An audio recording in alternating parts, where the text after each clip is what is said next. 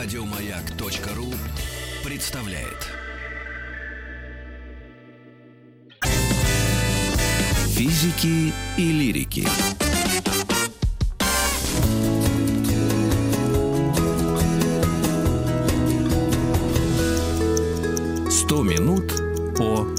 Об медицине, об истории медицины. 100 минут. И у нас в гостях Елена Булычева. Здравствуйте, доцент кафедры всеобщей истории РГГУ, кандидат исторических наук. И сразу же, как только мы с Еленой говорили еще про историю э, древнего, Древней Греции, вы нам сразу сказали, а может быть Рим? То есть это действительно две разных главы, и мы ко второй главе приступаем. Итак, медицина Древнего Рима. Здравствуйте еще раз. Ну да, это, в общем, две разные главы, хотя взаимосвязанные очень тесно, потому что большинство врачей, особенно первых врачей, которые были в Древнем Риме, это по происхождению древние греки. Ну, давайте все как бы поэтапно. О каком времени мы постепенно. говорим? Мы Хронология. говорим о времени Древнего Рима, то есть если брать начало римской цивилизации, это 8 век до нашей эры, по преданию в 753 году до нашей эры появляется сам по себе город Рим как полис, как э, государство постепенно становится, и затем уже мы пойдем дальше по, временной, по временным рамкам, это будет эпоха республики, если брать хронологически, это пятый, первый век до нашей эры, и затем уже императорский Рим, а, который фактически начинает свое развитие в первом веке нашей эры и завершает, как известно, с э, крушением Западной Римской империи в 476 году э, нашей эры V века. Но вот постепенно да, об этом э, пойдет разговор. Э, Хочу начать с того, что э, традиционно считается, что первые врачи в Риме, они были э, греческого происхождения. Это действительно так, об этом я еще скажу. Но на самом деле еще до появления вообще первых врачей на территории э, будущего римского государства существовала очень интересная цивилизация этрусков, о которой мы, э, к сожалению, очень мало знаем. То есть мы знаем именно по археологическим раскопкам, поскольку письменные источники, что самое интересное, от этрусков сохранились, но э, очень долгое время дешифровкой их занимались и итальянские ученые, и наши отечественные ученые, но так и не дешифровали. То есть язык этрусков, он остается нам непонятным. И в связи с этим, конечно, возникают многие проблемы, но вот из археологических э, по- раскопок, по данным археологических раскопок, мы знаем о том, что этруски, например, практиковали широко, судя по всему, стоматологию, потому что найдены э, щипцы, которыми э, удаляли зубы, и кроме того, что самое интересное, найдены такие маски, а, значит, которые содержат золотые протезы. То есть, да, происходила замена зубов, и, в общем, это очень и очень действительно интересно. Так что начало вот как бы римской медицины, да, оно а, идет аж вот от этрусков, то есть это а, со времен еще 12-11 века до нашей эры, хотя, конечно, вообще римская цивилизация, она более молодая, например, чем греческая, да, и поэтому, конечно, больше, более древняя это именно вот греческая цивилизация, но в Риме тоже вот были свои такие интересные достижения, связанные с этрусками. А в Этруски дальнейшем- жили в Этрурии, судя по а, всему. Этруски жили в Этрурии, это юг Италии, но они э, долгое время э, населяли как раз вот территорию самого непосредственно будущего Рима. И, кстати, первые римские цари, выборные цари, Рекс называли их, Рекс Романа, да, римские цари, они избирались вот как раз из числа этрусков. Но последний царь э, римского государства Тарквиний, гордый, именно потому и названный гордым, что пытался узурпировать власть, его изгнали, и после этого вот с этрусками отношения э, у других народов были очень сложные в силу разных политических причин. Их культура как-то отходит на второй план, Но скажем они не так. исчезли да. или исчезли? А, нет, они не исчезли, они представляли собой э, федерацию да, таких народов этрусских, потом они входили в состав римского государства, но они уже просто не играли той политической главенствующей Мгм. роли, да, которую они играли изначально. Но вот, тем не менее, в связи с вот их такими э, некоторыми медицинскими изысканиями, о которых мы знаем, мы многое, в общем, можем сказать о том, что цивилизация их была достаточно развита. Но вот уже непосредственно, если говорить дальше, то Конечно, еще до появления греческих и малоазийских врачей на территории римского государства, римского полиса, а, судя по, а, опять-таки, археологическим находкам и а, сведениям Плиния Старшего, его естественная история, здесь я скажу, что Плиний Старший – это один из, опять-таки, как и по Греции, тех источников, который сообщает нам о том, что происходило в истории медицины, в частности, римской. Вот если судить по Плинию Старшему, то первоначально Э, жители Рима, будущего римского, э, будущей Римской республики, Римской империи, они э, лечили очень часто с помощью, как и в Греции, и в других цивилизациях, цивилизациях Древнего Востока, с помощью жрецов, с помощью каких-то пророчеств. Очень часто обращались к пророческим сведениям жрецов, которые ага. в Риме вообще изначально существовало очень много жреческих коллегий. Это были авгуры, это были гаруспики, которые гадали по внутренностям животных, по полету птиц, птиц, да, и могли предсказать, скажем, э, даже эпидемии, как считается. То Но есть, э, если сейчас гадалка Снежана рекламирует, мы пони- можем отослать, да, наших слушателей к этрускам и Древней Римской империи. Нет, знаете, не, не надо. Все-таки это было, давайте называть своими именами, лжемедицина. Да, конечно, это была все-таки лжемедицина. Это была медицина, ну, как считают западные ученые, очень тесно связана с астрологией, с астрономией. Но, во всяком случае, конечно, это была не медицина в полном смысле слова, да? А вот в полном смысле слова? А вот в полном смысле слова э, медицина начинает появляться уже э, в 219 году до нашей эры, когда, по сведениям Плиния Старшего, э, в Рим прибывает э, греческий врач, греческий э, такой ученый человек. Его звали Архагат, и происходил он с территории Пелопоннеса и э, полуострова Пелопоннеса. И вот в 219 году до нашей эры он прибывает на территорию Рима, и сначала он начинает практиковать с помощью такой частной практики. А, причем непонятно, а, все-таки он на территории римского государства был а, в статусе раба, вольноотпущенника или свободного человека.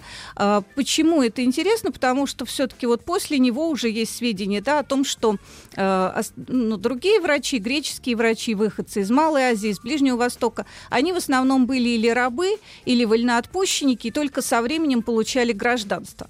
А вот как с ним было, да, то есть, э, в общем, имел он статус гражданина там или раба, это вот не совсем ясно. Но э, Плиний сообщает, что сначала он практиковал частным образом, и лечил он с помощью каких-то, опять-таки, трав, снадобий, вот, диетой лечил, э, что интересно. А затем эм, Видимо, так он э, прославился все-таки в римском государстве, что государственные власти э, предоставили ему право э, уже официальной практики, и для него был построен такой специальный дом, специальное помещение, где он занимался своей практикой. Вот этот архагат из Пелопоннеса. Это была первая больница или поликлиника? Это была, ну, скажем так, наверное, подобие поликлиники. Угу. Минэконом развития да, да, да, да. Это была поликлиника, больницей вряд ли можно назвать, потому что, судя по описанию Каменная. По описанию Плиния, э, все-таки люди там э, не оставались на какое-то время лечиться, да, то есть он консультировал их, этот Архагат, и затем давал им какие-то советы, они уходили. А это было платно или без? Все-таки в Риме уже денежка Знаете, но, была? Э, судя по, по Плинию, опять-таки, изначально он принимал частным образом, то есть ему платили граждане, а затем ему стали уже как бы стала идти плата от государства. Mm-hmm. Ну вот настолько подробно мы о нем, да, не знаем, не осведомлены, но зато знаем уже более э, поздних врачах, о которых сейчас я скажу.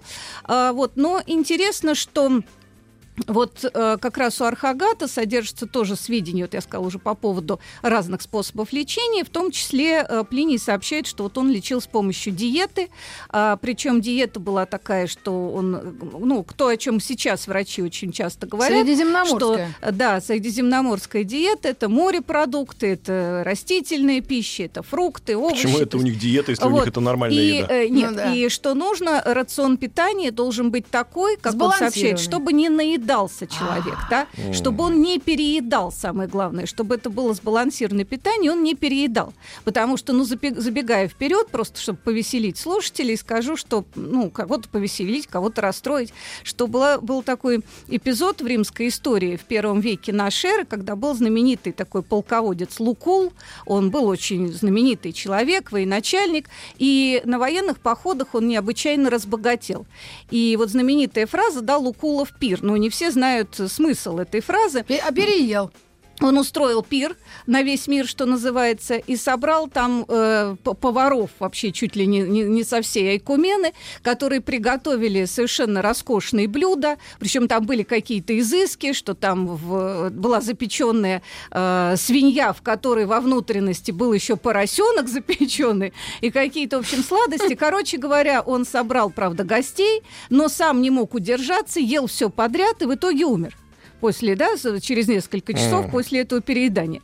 И вот э, как раз э, в римской медицине, ну, опираясь на этот случай, еще до этого, говорили о том, что главное не переедать, то есть придерживаться какой-то определенной диеты. И тут надо сказать, что вот когда мы видим все эти замечательные римские статуи, да, этих э, замечательных их же э, императоров, то, как выяснилось, я об этом не знал, э, императоры просили сделать туловище достойная, потому что в реальности они были все очень толстые mm. и, в общем, достаточно такие... Обрюзшие, обрюзшие да, да. Светоний об этом пишет, историк знаменитый Гай Светоний, о том, что, в общем, стройностью, да, действительно, представители императорской фамилии в Риме не отличались. А вот эти все медики, они перечисляли какие-то заболевания? Вот если диета прописывалась, от как, каких конкретно? От переедания, понятно, это панкреатиты, да, какие-то желе... желудочно-кишечные. Ну, да, вы знаете, вот, ну, в отношении Архагата мы еще этого не можем, да, сказать, но затем уже, э, сейчас я об этом скажу, появятся да, труды и сведения о тех врачах, которые именно говорят уже о заболеваниях и о том, что от каждого заболевания можно прописать, как можно лечить. Перед этим хочу еще сказать следующее, что э, вот на рубеже э, примерно э, 2-1 века до нашей эры, то есть время это поздней Римской Республики, стали появляться э, такие должности э, придворных, э, э, не придворных, а врачей, главных врачей Рима. И э, можно сказать, что было, были главные врачи Рима, которые назначались государством. Это врачи которые назывались архиатри палатини, то есть это врачи, которые, э, скажем так, эм, занимались лечением сенаторов, а в дальнейшем занимались лечением уже императорской фамилии, то есть это самые главные врачи, назовем их так, в Риме. Это были врачи, которые назывались архиатри э, провинцати, то есть те, кто лечили Зам жителей... Врача. Нет, это те, кто Главврач. лечили э, в местностях, в провинциях, ну. в областях Рима. Фельдшеры. Ну, нет, это совершенно отдельная должность главврача на местах. То есть mm. те были в центре, да, эти еще на местах, что тоже очень важно, что как бы местное население Участковый. тоже должно практиковаться.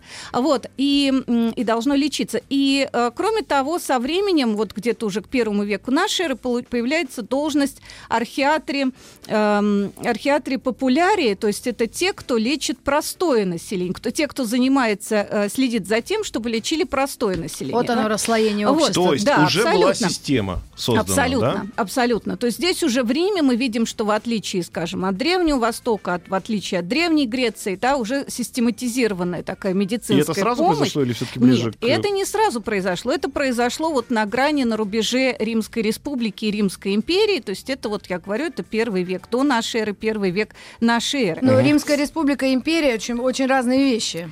Что же у них там такое случилось? Вы знаете что? Сказать, что это разные вещи, э, это, наверное, не совсем правильно. Да, э, да и... Э, ну, по звуку это, вроде как-то. По, э, по звуку, да, но на самом деле по сей день даже в зарубежной историографии идут споры о том, что можно ли вообще говорить о Римской империи, потому что на самом деле более правильно называть Римский принципат.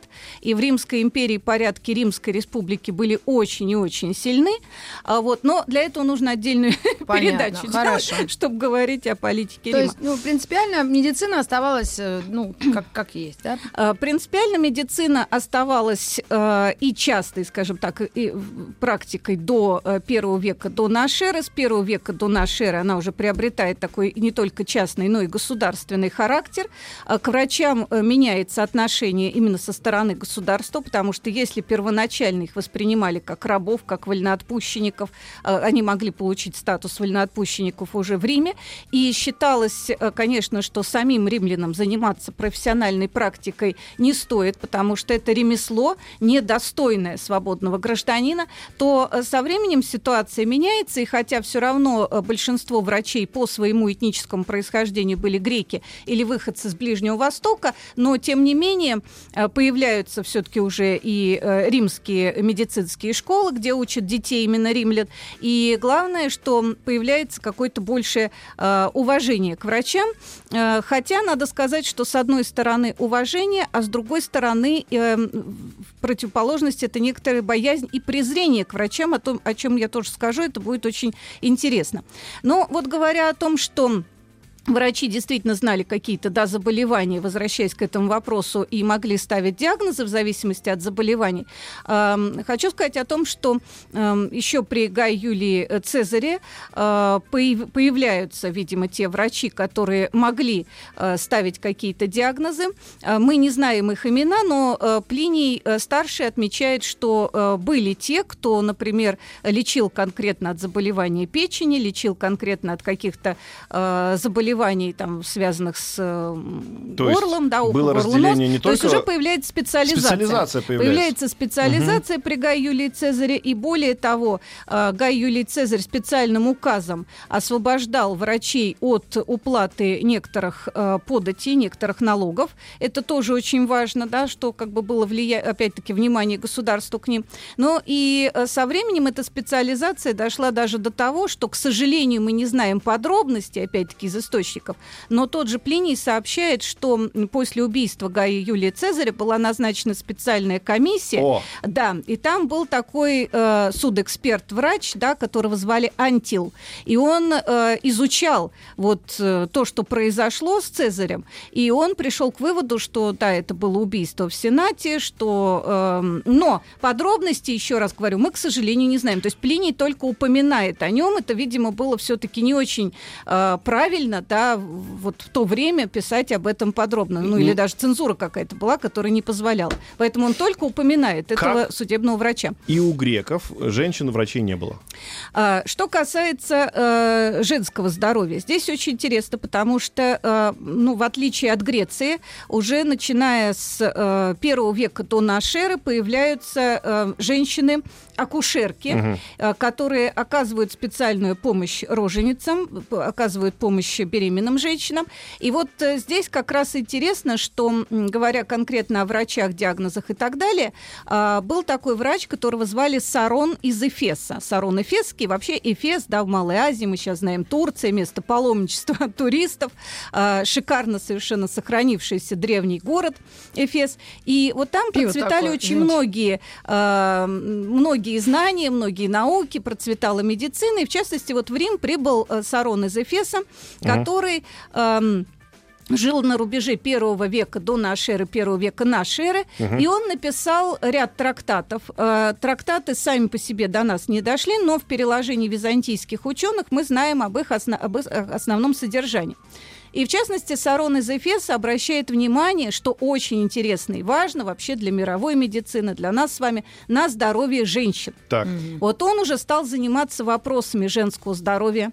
Он определял разные сроки беременности. Он пишет вплоть до того, что вообще потрясающе, что э, он э, следующие такие строки, да, что есть женщины, которые э, могут рожать, им рекомендовано рожать, а, например, есть беременность, которая протекает тяжело, и лучше ее прервать вообще. Ой. То есть вот до этого доходит, да.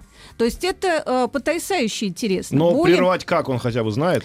А вы знаете что? Ну, он, э, естественно, э, видимо, все это знал. Мы не можем, конечно, говорить с точностью, да, но, судя по всему, это был э, врач-практик Сарон mm-hmm. из Эфеса. К нему обращались, и его упоминает как раз и Плиний, и историк Тацит. И интересно, что он был практикующий хирург. То есть он занимался хирургическими какими-то вмешательствами, и в частности в женское здоровье. Опять-таки подробности, естественно, нам неизвестны. Да? Если были известны подробности, это было бы шикарно.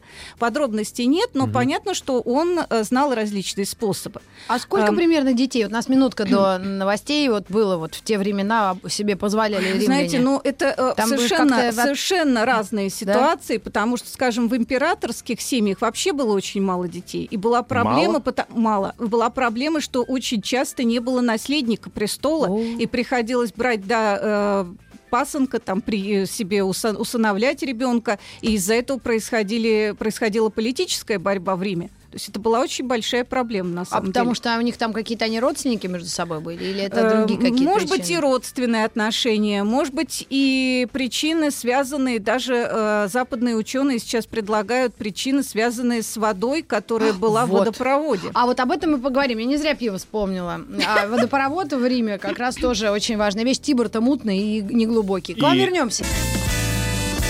Физики и лирики.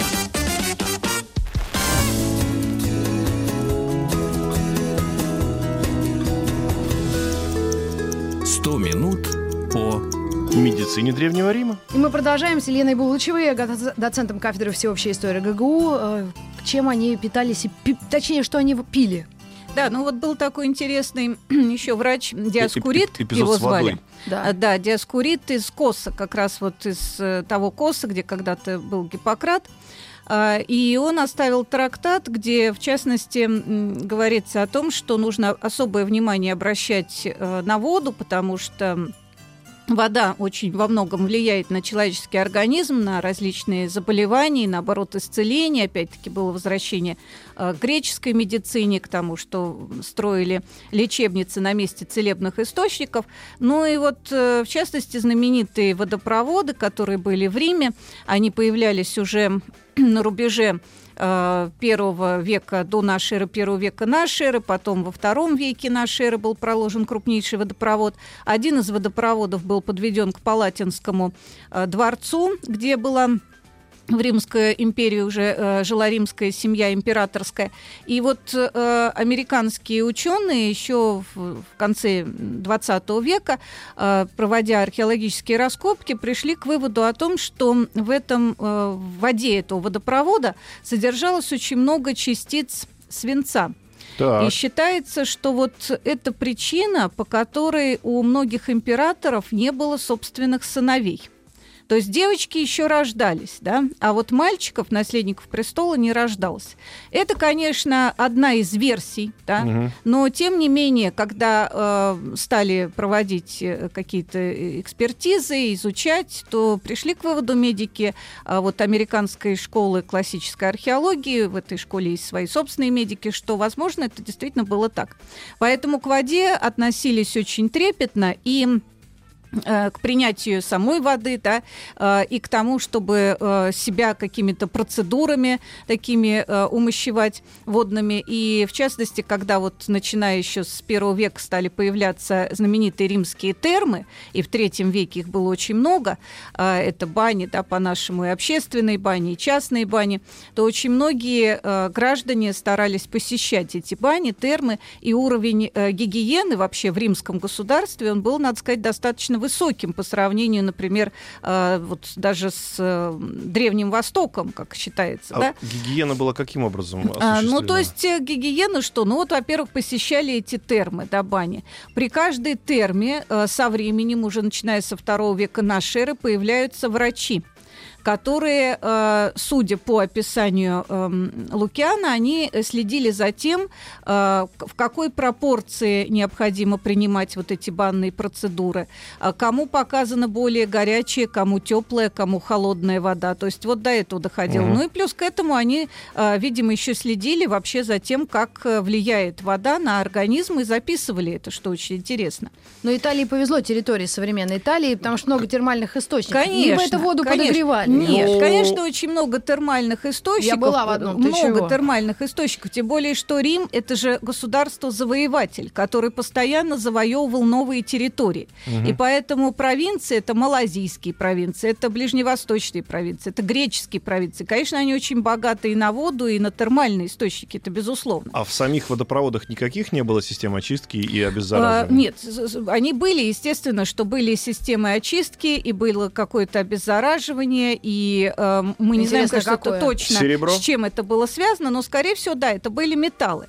Это были металлы, это, видимо, был, было серебро, какие-то добавления серебра, потому что, ну, то, то, о чем мы можем судить, да, и тот же вот свинец, который попадал, он же не просто так попадал, значит, это какое-то было, наверное, очищение, из-за которого это попадало, но, так сказать, не выводилось полностью. Uh-huh. Но здесь очень важно сказать о том, что появляется э, в Риме, начиная с первого века до нашей эры, после реформ знаменитого реформатора Гая Мария, появляется военно-полевая медицина. Вот это вообще отдельная страница истории европейской цивилизации, римской цивилизации. И, э, собственно говоря, вот военно-полевая медицина, она была очень развита потому что Рим – это цивилизация-завоеватель. А, большая часть мужчин римского государства – это те, кто воюет. И забота об их здоровье, об охране их здоровья – это была забота именно государства. И вот после реформ знаменитого реформатора Гая Мария в первом веке до нашей эры при каждом э, военном подразделении, который назывался легион, он делился, как известно, на когорты, манипулы, существовали свои врачи. Э, существовали врачи, были санитары, помощники врачей, и там уже прослеживается настоящая специализация. Об этом пишет Плиний, об этом пишет Тацит, об этом пишет Светоний. Очень многие римские историки о том, что существовала специализация военной медицины. И э, интересно, когда знаменитый император Троян, великий завоеватель, э, во втором веке э, нашей эры отправился э, в поход, такой дакийский поход на Дунай, это территория нынешней Венгрии, Австрии, и вот там он вел свои завоевания, то есть сохранилось описание этих завоеваний. Плиний-младший такой был, он составил панегирик Трояну, такое восхваление императора, и там он, в частности, пишет, что во, после каждого сражения воины шли на осмотр – при каждой когорте был свой военно-полевой такой лагерь, располагался, такие палатки ставились, и там были врачи и санитары, которые э, осматривали воинов. Более mm того, э, воины, которые получали ранения, они тут же могли э, обратиться к врачам, тут же прибывали врачи, значит, уже которые дежурили на поле боя и оказывали помощь этим воинам. И там были и хирурги, там были окулисты, там были лоры, там были стоматологи. И э, еще в XIX веке итальянские археологи, а, итальянские, немецкие археологи, которые тщательно изучали историю римского государства, угу. обнаружили такое количество археологических находок, связанных с военной медициной, различные щипцы, какие-то пинцеты, э, а, более того, даже пришли к выводу, что существовали э, в большом количестве повязки различные, которыми перевязывали ранения, которые э, могли остановить э, кровь. Эти повязки были сделаны из льняных нитей. А, Лен, ну, поскольку провинций было много различных, это была не проблема его добыть, что называется. И вот эти льняные нити, льняные повязки, которые э, накладывались на войну, обязательно э, перед началом какого-то военного сражения, судя по Плинии и по Тацту, происходил осмотр воинов, угу. подробный осмотр, и делался вывод о том, как их там, если нужно, лечить. И вот здесь интересно, что был такой знаменитый врач Гален, который очень известен вообще в истории римской цивилизации, Гален, а, который жил в, на рубеже первого-второго века нашей эры, и он э, первоначально был врачом э, гладиаторов в гладиаторской школе в Пергаме на территории Малой Азии. Затем его, судя по всему, заметили какие-то высшие должностные лица, которые пребывали в Пергам, и перевели его уже работать в Рим. Угу. Но первую свою практику он начинал именно с гладиаторами. И вот от этого Галена сохранился трактат, где он даже приводит некоторые небольшие такие зарисовки э, человеческого тела, организма. Вот он по этим гладиаторам, которые были ранены, которые э, были там больны, он составлял зарисовки организма, чем организм болен и как следует его исцелить. И потом это очень помогло и военно-полевой медицине, и медицине в целом вообще. То есть это происходило тоже, что происходит обычно в мире, когда военные технологии и развиваются благодаря тому, что на них даются деньги, а потом эти военные технологии спускаются к простым людям. Ну, можно, можно и так сказать. Так Чтобы объяснить, изобрели. наверное, так да, изобрели, можно так сказать. Памперс, в Ну, принципе, Гален тоже. вообще Липучки. был интересный очень врач, потому что он проводил очень много экспериментов. Он экспериментировал на обезьянах, вот, экспериментировал на э, свиньях. И он, кстати, пришел к выводу, э, который до него, ну, может быть, и в связи с какими-то военными тоже, да, ситуациями мало приходили к этому выводу, о том, что в организме, да, очень важно кровообращение, то, что еще знали древние греки, важна э, роль, естественно, сердца, но очень важна и роль печени. И вот он подробно изучал печень как человеческий орган, и поэтому у него очень много тоже есть трактатов, связанных с диетой, очень много трактатов, связанных с правильным питанием. И, в частности, он говорил о том, что когда начинает заболевать организм и человека что-то беспокоит, то в первую очередь надо проверять печень. Конечно, не было тогда там УЗИ брюшной полости, да, не было каких-то вот А таких потому что они пили э, вино свое технологий. да. не- непрерывно. И вот, кстати, очень интересно, правильно сказали, потому что Гален кстати говоря, иногда изучал и э, ставил диагноз с помощью вина. Как это происходило, да, мы, мы не знаем подробностей, из, э, потому что они не сохранились, но именно говорится о том, что с помощью вина. То есть он, видимо, ну о чем э, э, шла речь?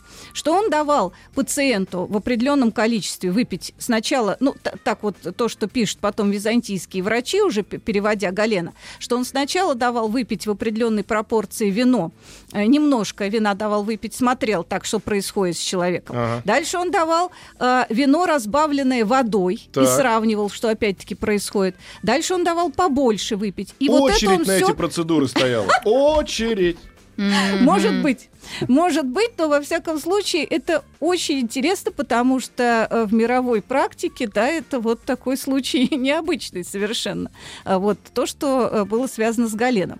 Ну э, и, конечно, еще один очень известный такой врач-теоретик, больше, чем практик, который оставил до нашего времени, да, сохранился его труд о медицине, это Авел Корнелий Цельс, знаменитый Цельс, и его труд о медицине, где он очень а, подробно пишет о разных заболеваниях, о симптомах, о диагнозах, и, а, в частности, останавливается на том, что а, как лечить эти заболевания, и предлагает различные мази, различные настойки, различные снадобья.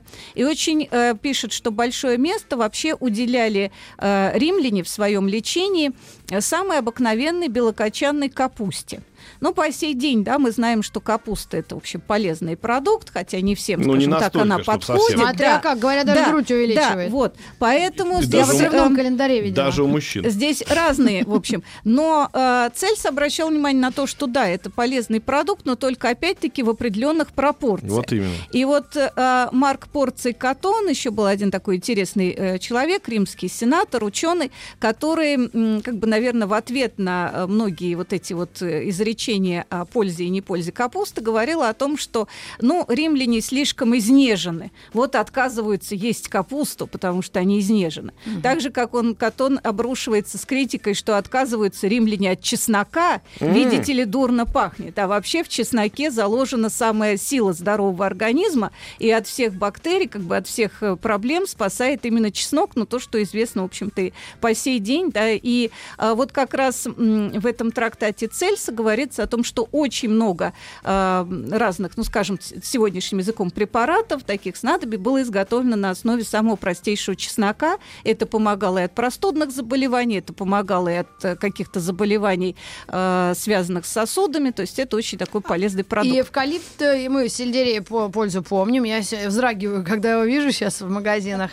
А вот эвкалипт и всякие такие тоже интересные Да, вы южные знаете, растения. Да, лекарственные помощь. травы, конечно, и у Цельса, и у Галена они перечислены, эвкалипты, шалфеи, причем здесь уже говорится о том, что они очень помогают при заболеваниях э, стоматологических, очень помогают при заболеваниях, связанных с э, горлом. И, кстати, вот очень интересно, у галена тоже, ну, потом как бы в, в перерисовке уже византийских авторов дается, м, даже показано, э, показан человеч, человеческое, значит, э, э, человеческий рот, э, там носоглотка, и очень э, похоже, что вот человек явно болел стоматитом. Угу. Это он так изобразил одного из своих гладиаторов, которых он лечил. Понимаете? А гладиатор стоматит, все равно вряд ли он от него умрет, от стоматита. Это да, это да. ребята, я вообще такие ужасы представляю себе эти древних. А как люди вообще себе что, что, что ногти грызли? Что значит гладиатор неудачник? Это значит умер от стоматита. Вот что значит гладиатор Посреди похода. Посреди похода. У нас небольшая реклама, вернемся и будем э, э, о Древнем Риме и о медицине его говорить.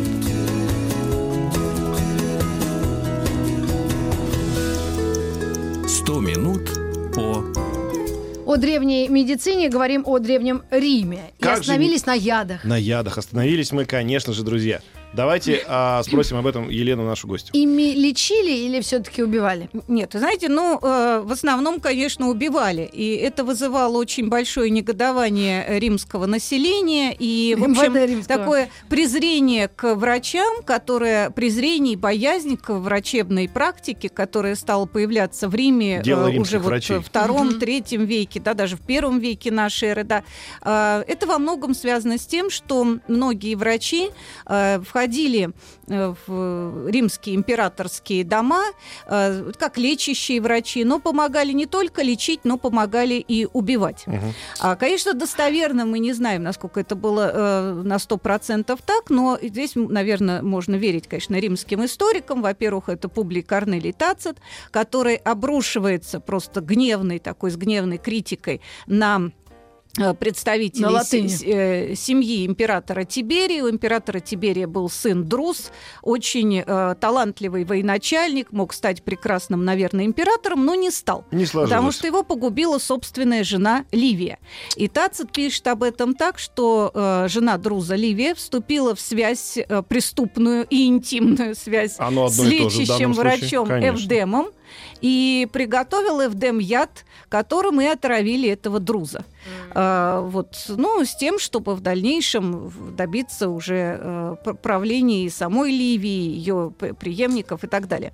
А, нечто подобное совершает а, в дальнейшем, в первом веке нашей эры, а, мать Нерона Агриппина, которая также, э, по словам Тацита, вступает в связь, причем не с одним придворным врачом. Там был целый, как вы говорите, заговор врачей. Мне все врачи сейчас а тоже вот, нравятся. А Я где, вот а где, подождите, а где они яды брали? Это же не было там мегамол яды для императоров. Ну, э, где они сейчас травят императора Клавдия, а вот при Агриппине.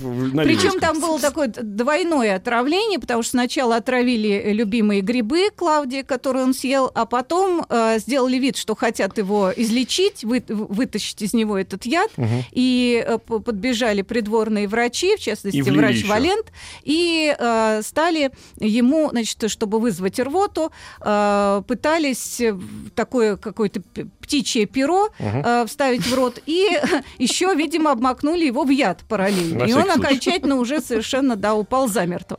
Э, это, конечно, страшные такие вещи. И вопрос, откуда брали яд, но э, мы не знаем доподлинно. Это были различные и лекарственные препараты, это был, э, был и мышьяк, это был, естественно, и опий, который, кстати говоря, знали в военно-полевой медицине, потому что считалось, что mm. опиум дает возможность человеку э, какие-то даже да, боли претерпевать, но это был и яд, понятно.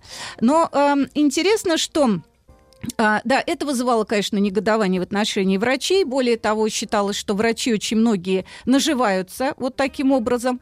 И а, были такие два придворных врача, а, братья из семьи Стертониев, которые а, нажились до того, что а, купили себе виллы очень богатые а, в загородных пригородах а, то есть Рима. это еще оплачивали? Это было, да, это, это прям... было оплачиваемо. Они получали за это деньги, гонорары. И нажили себе 30 миллионов сестерцев, что по тем временам временам это огромное состояние, но так же, как нажить сейчас современному россиянину 30 миллионов. То есть врачи mm. вот такими вот э, безобразными действиями, как пишет ТАЦ, наживали себе состояние. Вот э, но в то же время, э, видимо, знали какие-то все-таки противоядия. То есть э, противоядия тоже могли применяться. И здесь потрясающая интересная история о том, что эти противоядия изобрел враг римского государства, так. знаменитый понтийский царь Митридат VI Евпатор. А зачем? Эм, Значит, Митридат VI Евпатор – это понтийский царь, понт э, государству, которое охватывало территорию Северного Причинамурья и Малой Азии, и в первом веке до нашей эры римляне постоянно с ним боролись. Угу. И он страшно боялся, этот Митридат, что его отравят. Вот-вот придут, отравят, вот-вот придут, отравят. То есть он постоянно был, э, находился в страхе от заговоров, о том, что придворные его ненавидят, о том, что у него очень много врагов. И в итоге, как сообщают э, вот Лукиан, он изобрел э, противоядие противоядие, которое включало в себя порядка 36 растительных э, природных компонентов, ну, которые, к сожалению, мы, конечно, так вот по поименно не знаем, да, все mm их не знаем. И он принимал эти противоядия, и назвали даже в честь него это метридатиум, вот эту вот настойку, метридатиум. Антидот. Да, он принимал эти противоядия, и самое интересное, что когда в конце жизни он хотел покончить жизнь самоубийством и отравиться, ему не удавалось это да сделать. Что ж Передоз, у него есть, было в организме да, много да, этого... понимаете, то есть он себя защитил настолько, что уже не мог потом э, вот... Э, пришлось гильотиной себя... пользоваться. Скажите, да, пришлось... а, наш уважаемый эксперт, а вот все-таки вот римскую медицину погубила э, или империю, или цивилизацию, погубили какие-то... Отбросила назад, я бы сказал а, так. Чума, вот эти болезни, эпидемии, или все-таки римская католическая церковь? Нет, ну католическая церковь вообще появится гораздо позже, ага. да, чем римская цивилизация, только начинает ну, христианство ну, подступать, и вообще христиан не любили в Риме, их преследовали, их mm. не понимали, это все будет уже в раннее Средневековье. А, это уже а, эпидемии, ну да, эпидемии были очень частые в Риме, это безусловно, и пытались от них даже как-то лечить, и в 293 году эры решили, что от эпидемии чумы, значит, почитали пророчество жрецов, что нужно привести из эпидавра, из знаменитого Асклепиона, змею, угу. которая спасет. Ее А-а-а. Э, привезли, но э, когда везли на корабле, она взяла и выползла, и переплыла на небольшой островок, где потом сделали лечебницу. И там э, по указу императора Клавдия, очень интересно, в первом веке нашей эры, туда должны были отправлять рабов, а, и если раб э, излечится, ему давали свободу. Ох Нет, ты. ну, значит, не судьба. Вот. И, не давали, если не излечится. Поэтому, конечно, римское государство все-таки э, погубило себя своими собственными проблемами социально-политическими гораздо больше, чем эпидемиями. Ну и плюс еще э, вторжение варваров-германцев, mm. которые довершили разрушение Западного Рима. Но надо сказать, что это 476 год нашей эры, это падение именно Западной Римской империи. Восточная это Византия будет существовать еще долго, до середины 15 века. И в Византии как раз очень многие медицинские знания Рима будут восприняты, восполнены и будут процветать. Ой, это очень интересно на тост было похоже. Спасибо вам огромное. Елена Булычева, доцент кафедры всеобщей истории РГУ, кандидат исторических наук, была у нас в гостях. А Но... А тост мы завершаем тостом э, нашей истории о медицине, 100 минут о медицине. Да будем все здоровы. здоровы. Да, да, всем здоровья, процветания. Но, возможно, мы к средним векам все-таки обратимся, да, и по поговорим о том, чем лечили. Ну, там очень э, сложно. Да, сложно. Ну да ладно, тогда не будем. Да и сейчас не просто. Еще больше подкастов на радиомаяк.ру